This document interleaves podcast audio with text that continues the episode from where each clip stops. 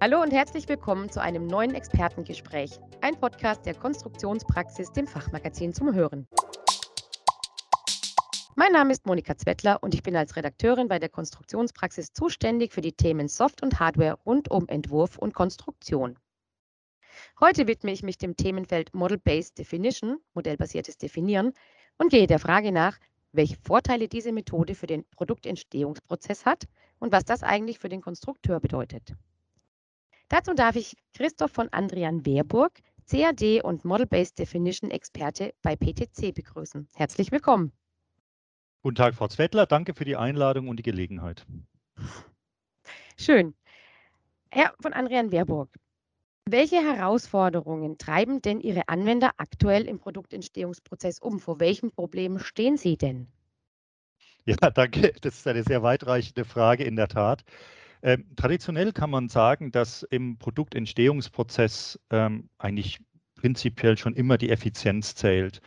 Ähm, was wir bei PTC sehen, wir bezeichnen es mal, lassen Sie mich mal dieses Bild verwenden, einen inneren und einen äußeren Blut, Blutkreislauf. Der innere Blutkreislauf ist das, was, im, was uns im Engineering, das heißt, ich bin in der Konstruktion beschäftigt. Ähm, das heißt, ich muss möglichst schnell mit meinem Ergebnis der Konstruktion, einer 3D-Konstruktion idealerweise fertig werden und es in die weiteren Prozesse, in die weiteren Prozessschritte schieben. Das bezeichnen wir als inneren Blutkreislauf. Als äußeren Blutkreislauf bezeichnen wir exakt, was wir dann mit diesen Daten, die wir dann im Autorensystem, in einem CAD-System in der Konstruktion ähm, erzeugt haben, wie die dann weiterverwendet werden. Ähm, das heißt zum Beispiel in die Fertigung natürlich, in die Qualitätskontrolle, dann aber auch weiter in, nach der Produktion in den Service und idealerweise die Informationen aus dem Service wieder zurück zur Entwicklung, sodass wir hier von einem äußeren Blutkreislauf sprechen. Jetzt habe ich lang ausgeholt, entschuldigen Sie, Frau, Frau Zwettler, aber das, äh, der, Punkt, der Punkt ist, wir haben sowohl die Anforderungen an die eigentliche Entwicklung, möglichst effizient, möglichst produktiv zu sein. Das ist das, an dem wir gemessen werden. Aber wir müssen auch die nachfolgenden Prozesse mit Informationen versorgen und äh, dann Informationen daraus wieder einsammeln. Also das sind quasi im Wesentlichen die Herausforderungen, die wir haben, ähm, die wir schon immer hatten, aber die momentan, ähm, weil die, weil die, ich sage jetzt mal, die Tools und die Prozesse immer besser werden, wo wir sehr kurz davor stehen, das immer mehr zu realisieren. Das klingt für mich fast, in, dass das in Richtung Digitalisierung geht. Und ich nehme mal an, dass Digitalisierung hier auch ähm, wirklich gute Möglichkeiten bieten, dies, bietet, diesen Anforderungen zu begegnen, oder? Ja, ab, absolut. Äh, und das ist auch der, äh, der, das Wesen des Ganzen, äh, dass wir sagen, wir wollen ja von der Digitalisierung, vom digitalen Modell in das, in das reale Modell äh, hineingehen, um dann wieder zurückzukommen, wie ich gerade schon beim Blutkreislauf äh, gesprochen habe. Was uns äh, tatsächlich in der Vergangenheit aber gefehlt hat, das digitale Modell haben wir, und bei unserem Beispiel PTC zu bleiben, äh, mit ProEngineer, seit Einführung ProEngineer seit 1989 als den Erfinder des 3D-parametrischen CAD-Systems, haben wir schon immer das CAD oder haben wir schon immer das Modell dreidimensional beschrieben. Allerdings war das eine Art, wir nennen das mal modellzentrischer Ansatz. Das heißt, das Modell beschrieben, dann eine Zeichnung daraus abgeleitet oder was auch immer und dann in den Prozess getragen.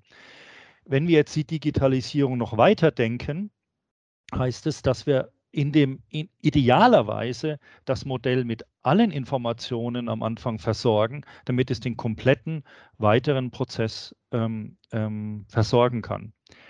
Was uns in der Vergangenheit tatsächlich aber gefehlt hat, war eine eindeutige Beschreibung dieses Modells. Und da bin ich sehr dankbar, dass wir da sehr weit sind. Und ich möchte hier ganz besonders unsere oder die GPS-Normen ähm, ähm, erwähnen, also der, die geometrische äh, Produktspezifizierung, die sagt, die eindeutig beschreibt, wie das 3D-Modell, das digitale Modell beschrieben sein muss, um es weiter ähm, zu verwenden.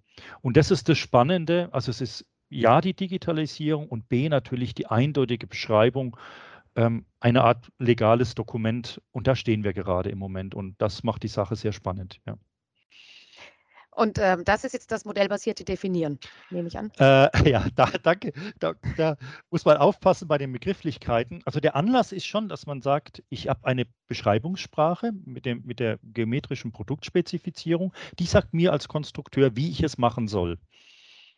Ähm, ich habe mal neulich einen Kunden gesprochen, der hat gesagt, naja, wir müssten ja theoretisch bei unseren ganzen Konstrukteuren, bei den Azubis, und es ist immer mehr auch prüfungsrelevant, ähm, diese GPS-Normen einführen. Es macht keinen Sinn, damit ähm, das Ganze auf die Zeichnung zu bringen. Bei der Gelegenheit machen wir nämlich Folgendes, dass wir, wenn wir schon GPS einführen, das auch gleichzeitig ähm, Model-Based Definition machen. Was heißt Model-Based Definition? Model-Based Definition, das heißt, dass wir die Informationen, alle Informationen ähm, in das Modell hineinbekommen, die wir dann später für den weiteren Prozess benötigen. Also im Idealfall heißt Model-Based Definition ganz platt gesagt, alle Informationen im 3D-Modell wir brauchen keine Zeichnung mehr. Auch hier hat die Norm inzwischen sehr viele, ähm, zum Beispiel legt, es, legt sie fest, 3D-Modell und reduzierte Zeichnung oder auch 3D-Modell ohne Zeichnung, ähm, sodass Model-Based Definition für mich und auch für, wenn, wenn, man sich, wenn man sich auf dem Markt umhört, einhergeht mit dem neuen GPS-Standard, den wir hier haben. Ähm, und da spielt ähm, MBD ist für mich, wenn Sie fragen nach der Rolle, für mich ist es eigentlich die größte Umwälzung seit, seit 100 Jahren, seitdem wir am Zeichenbrett angefangen haben, Konstruktionen äh, zu bestimmen, eindeutig zu beschreiben. Jetzt haben wir endlich die eindeutige Beschreibung mit GPS plus die Ableitung ähm, des Model-Based Definition, ähm, was ich, wie gesagt, ein, wie eingangs schon gesagt, sehr, sehr spannend finde im Moment. Aber dann, wenn ich das richtig verstehe, sind quasi Model-Based Definition und ähm, eben das GPS-Normensystem, die sind getrennt voneinander entstanden. Oder? Ja, GPS war zuerst. Ähm, dann haben okay. sich tatsächlich die, ähm, ich glaube im Jahr 2011 haben sich die ersten zusammengetan, die ASME-Normen, die, jetzt würde ich aufpassen mit den Normen 1441 etc. Ich will nicht ins äh, Detail gehen. Ähm, ähm, und dann auch die, natürlich die sogenannte ISO-GPS. Übrigens war letzte Woche ein sehr spannender ähm, äh, Kongress ähm, bei der veranstaltet in Chemnitz unter Federführung der TU Chemnitz sogenannte ISO-GPS-Konferenz, sehr, sehr spannend. Ähm, der, ähm, wie gesagt, der große, der große Vorteil ist, es, es hängt damit zusammen und, es, und MBD oder GPS ohne MBD macht keinen Sinn. Wenn wir schon die GPS-Norm einführen, dann bitte auch gleich alles ins 3D-Modell, damit wir dann davon auch profitieren können. Und da liegen auch die, die entscheidenden Vorteile. Kurz gesagt, von dem Modell zentrischen Ansatz, den wir bisher haben, also 3D-Modell und Zeichnung, hin zu einem vollständigen Beschreibung des äh, 3D-Modells. Ähm, und da sehe ich den, den großen Vorteil und enorme Vorteile. Ein bisschen vorne in dem sogenannten inneren Blutkreislauf, den ich vorhin beschrieben habe, aber noch mehr in dem äußeren Blutkreislauf, äh, wenn wir die Daten dann weitergeben. Können Sie das ein bisschen ausführen noch bitte? Welche mhm. Vorteile eben für den kompletten Prozess entstehen? Ja, wir fassen, wir fassen die Vorteile in drei Phasen zusammen. Die erste Phase, ich habe tatsächlich Vorteile schon in der Entwicklung. Man könnte ja, man könnte ja dann ganz banal sagen, ich brauche keine Zeichnung mehr, also spare ich mir die Zeit, die ich bisher für die Zeichnung benötigt habe. Äh, das stimmt natürlich so nicht. Wir müssen ja die 3D-Informationen ins Modell bekommen. Das heißt, ich habe schon den Aufwand als Autor mit meinem CAD-Autorensystem, die, äh, die Information ins Modell zu bekommen. Ich bin etwas schneller. Das ist die erste, die erste Stufe. Also ich habe einige Effekte in der eigentlichen Konstruktion. Den großen Effekt habe ich dann hinterher. Wir ähm, in der Verwendung der Daten. Dazu muss man sagen, ich will noch einen neuen Begriff ähm, einführen, die PMIs, die Product Manufacture Information, die dann auch am 3D-Modell hängen, das heißt Fertigungsinformationen in der vollständigen Beschreibung. Und die kann ich dann verwenden in, sagen wir mal ganz platt, Bronzemedaille, Silbermedaille, Goldmedaille. Die Bronzemedaille, würde ich sagen, geht an, geht an ähm, die Fertigung, also die Fertigung, NC-Programmierung kann das, kann das verwenden, direkt verwenden. Die Silbermedaille geht an die Arbeitsvorbereitung und die Goldmedaille geht an die Anbindung der Messmaschine. Ähm, warum kann ich das so plakativ sagen mit der Goldmedaille? Wir haben in unserem Partner Zeiss äh, und der Software Calypso dort Untersuchungen gemacht und die Einsparungen sind enorm. Wenn ich ein 3D-Modell habe mit kompletter Model-Based Definition und PMI-Beschreibung basierend auf Formulagetoleranzen, kann ich die direkt übernehmen in die Calypso-Software dieser Zeiss-Messmaschine, kann die Sequenzen daraus ableiten. Man muss sich nur mal vorstellen, der Messingenieur hat bisher die, die ich sage jetzt mal, die 700 Zeilen selber eingegeben und die bekommt er jetzt quasi geschenkt. Er macht nur ein paar Korrigierungen, äh, Korrekturen, sodass ich hierbei also in unseren ersten Untersuchungen, ähm, wir haben Einsparungen 80 und teilweise über 90 Prozent Einsparungen gehabt. Deswegen die Goldmedaille an, den, an die Anbindung der, der Messmaschine. Und, und, und da sind tatsächlich die Vorteile, die enorm sind. Ähm, gestatten Sie mir noch einen, ähm, noch weiteren Aspekt äh, bei den Vorteilen. Das ist die Qualität. Ähm, die Qualität, dadurch, dass äh, das Modell eindeutig äh, beschrieben ist, ähm, steigt enorm. Das heißt, ich, die, die Vermeidung von Ausschuss, ähm, ja gut, die, die wir alle anstreben, ähm, ähm, steigt deutlich. Nur, da muss ich ganz ehrlich sagen, da fehlen uns die Zahlen. Wir vermuten hier noch ein viel größeres Potenzial, aber wir haben hier an der Stelle bei der Vermeidung von Ausschuss noch keine Erhebung gemacht mit unseren Kunden, ehrlich gesagt. Vielleicht kommt das noch in Zukunft. Wollte ich gerade sagen, Sie können uns ja. ja dann vielleicht informieren, wenn Sie es machen. Jetzt äh, hätte ich eine kleine, natürlich habe ich eine Frage. Und zwar, Sie sagten, ähm, dass man im inneren Blutkreislauf ein bisschen schneller ist. Mhm. Und ähm, dass man dann am Ende, also den ganzen Prozess hinweg, aber eben auch deutlich schneller sein kann und wird.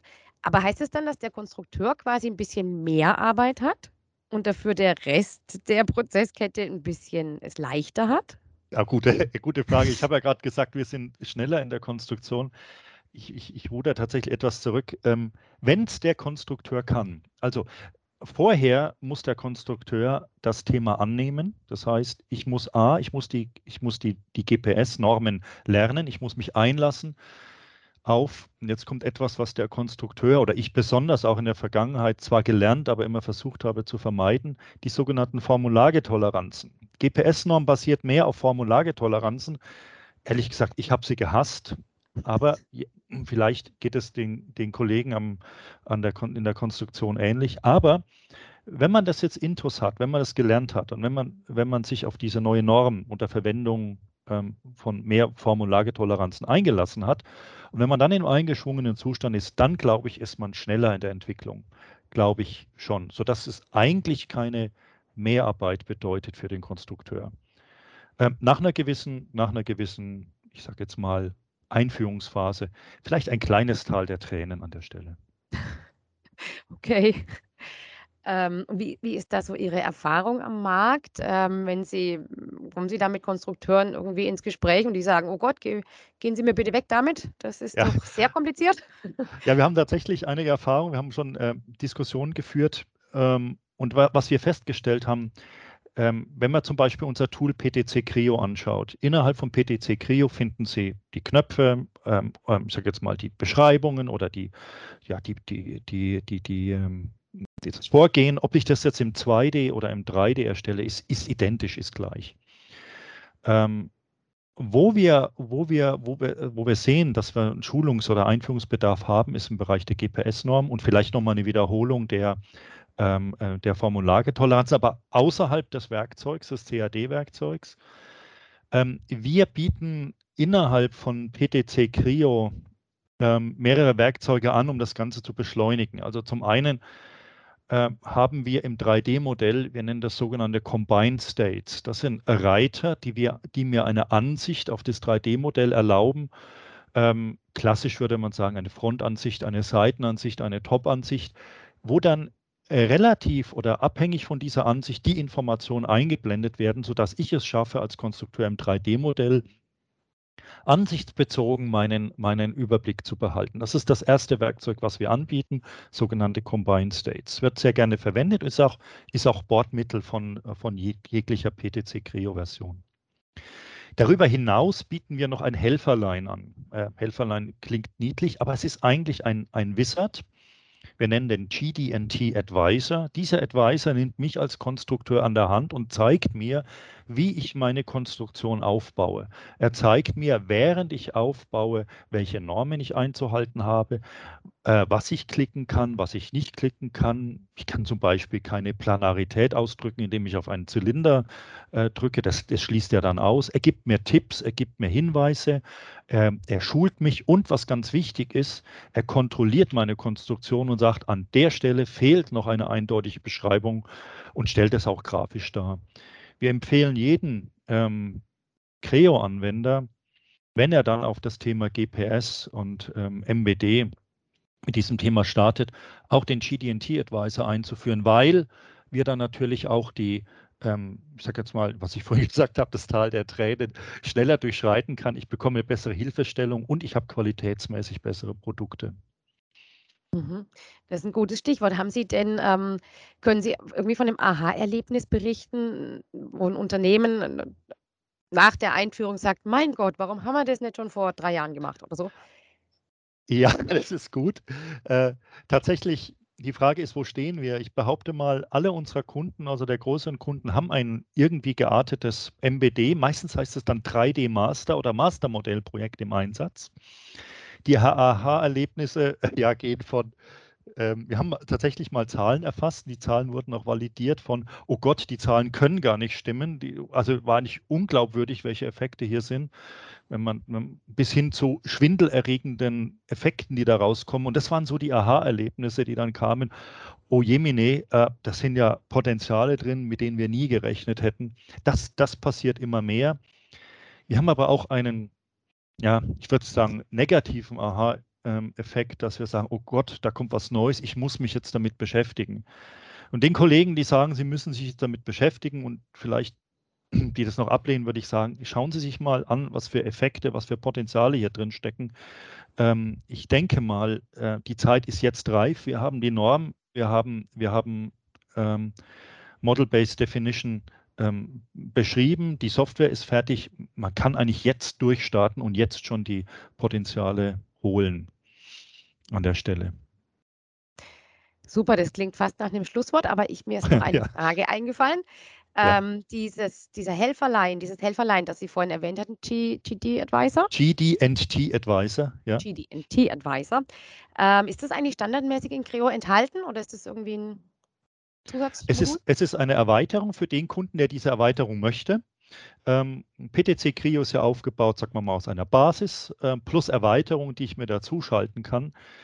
Ähm, ich muss gestehen, der GD&T Advisor, gerade gestern hatte ich sehr, gerade sehr, sehr, sehr spannende Diskussionen. Ähm, wir denken darüber nach ähm, oder wir sehen es jetzt, dass der GD&T Advisor immer mehr Teil des Basispaketes für den, für den äh, Konstrukteur wird. Das heißt, immer mehr äh, verlangen die Kunden danach, äh, dass es jeder Konstrukteur einsetzt. Es ist eine Erweiterung. Wir empfehlen jedem, diese Erweiterung sich anzuschauen, zu testen und die Vorteile herauszu, herauszurechnen. Ähm, die Rechnung ist einfach und banal. Ähm, so gesehen empfehlen wir, wie gesagt, diese Erweiterung äh, GD&T Advisor jedem Konstrukteur, der mit dem Thema GPS und MBD anfängt. Und ähm, so wie Sie sagten, sollte ja wohl kein Konstrukteur die Augen davor verschließen, auch wenn es ein relativ Wenn er die Potenziale heben will, also wie gesagt, ja. nicht nur in der Konstruktion, damit bin ich wieder beim, beim Eingangssatz, ähm, nicht nur für den inneren Blutkreislauf, das heißt in der, in der Entwicklung, wo die, die, die Produktivität das, das Treibende ist, sondern auch für den äußeren Blutkreislauf, die Wiederverwendung und Weiterverwendung der Daten. Warum? Weil ich dann sicher sein kann, dass ich eine eindeutige Beschreibung habe und dass ich dann auch ähm, fehlerfrei durch den, durch den äh, Prozess, also durch den äußeren Blutkreislauf komme. Super. Ich danke Ihnen ganz herzlich. Ich fand das Gespräch unglaublich ähm, interessant und spannend. Ähm, Habe ich irgendeinen Punkt noch vergessen, den, den man noch erwähnen sollte? Ja, vielleicht, danke dafür, Frau Zwettler, aber vielleicht eine Sache noch. Ich will tatsächlich appellieren an alle, an alle Zuhörer, wenn Sie die Chance haben, diesen Podcast zu hören. Ähm, kümmern Sie sich bitte um das Thema GPS. Ähm, in der Regel sind Ihre Azubis oder Produktdesigner ähm, äh, werden sie schon daraufhin äh, sagen wir, geschult und auch geprüft.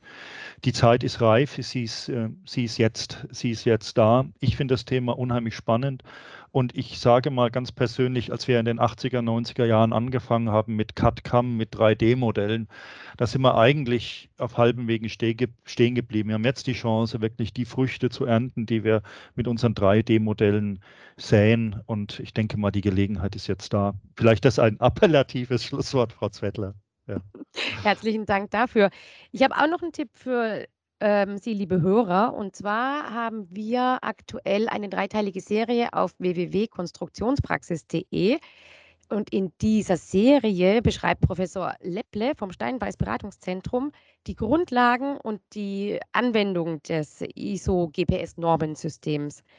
Könnten Sie mal einen Blick drauf werfen? Ähm, ist ein sehr spannendes Thema und ist für die Zukunft sicher auch ein sehr wichtiges Thema. Ansonsten danke ich Ihnen nochmal für das Gespräch, Herr von Andrian Wehrburg. Es war, wie gesagt, sehr spannend. Und ähm, liebe Hörer, wenn es euch gefallen hat, dann empfehlt uns doch weiter, teilt den Podcast oder gebt uns einen Daumen hoch. Und Fragen und Anregungen sind natürlich auch herzlich willkommen. Schreibt uns gerne an redaktion.konstruktionspraxis.vogel.de. Wir freuen uns auf Feedback. Bis zum nächsten Mal. Das Fachmagazin Konstruktionspraxis zeigt aktuelle Trends auf, vermittelt Grundlagenwissen und veröffentlicht Hintergrundberichte sowie Anwenderreportagen. Konstruktionspraxis. Alles, was der Konstrukteur braucht.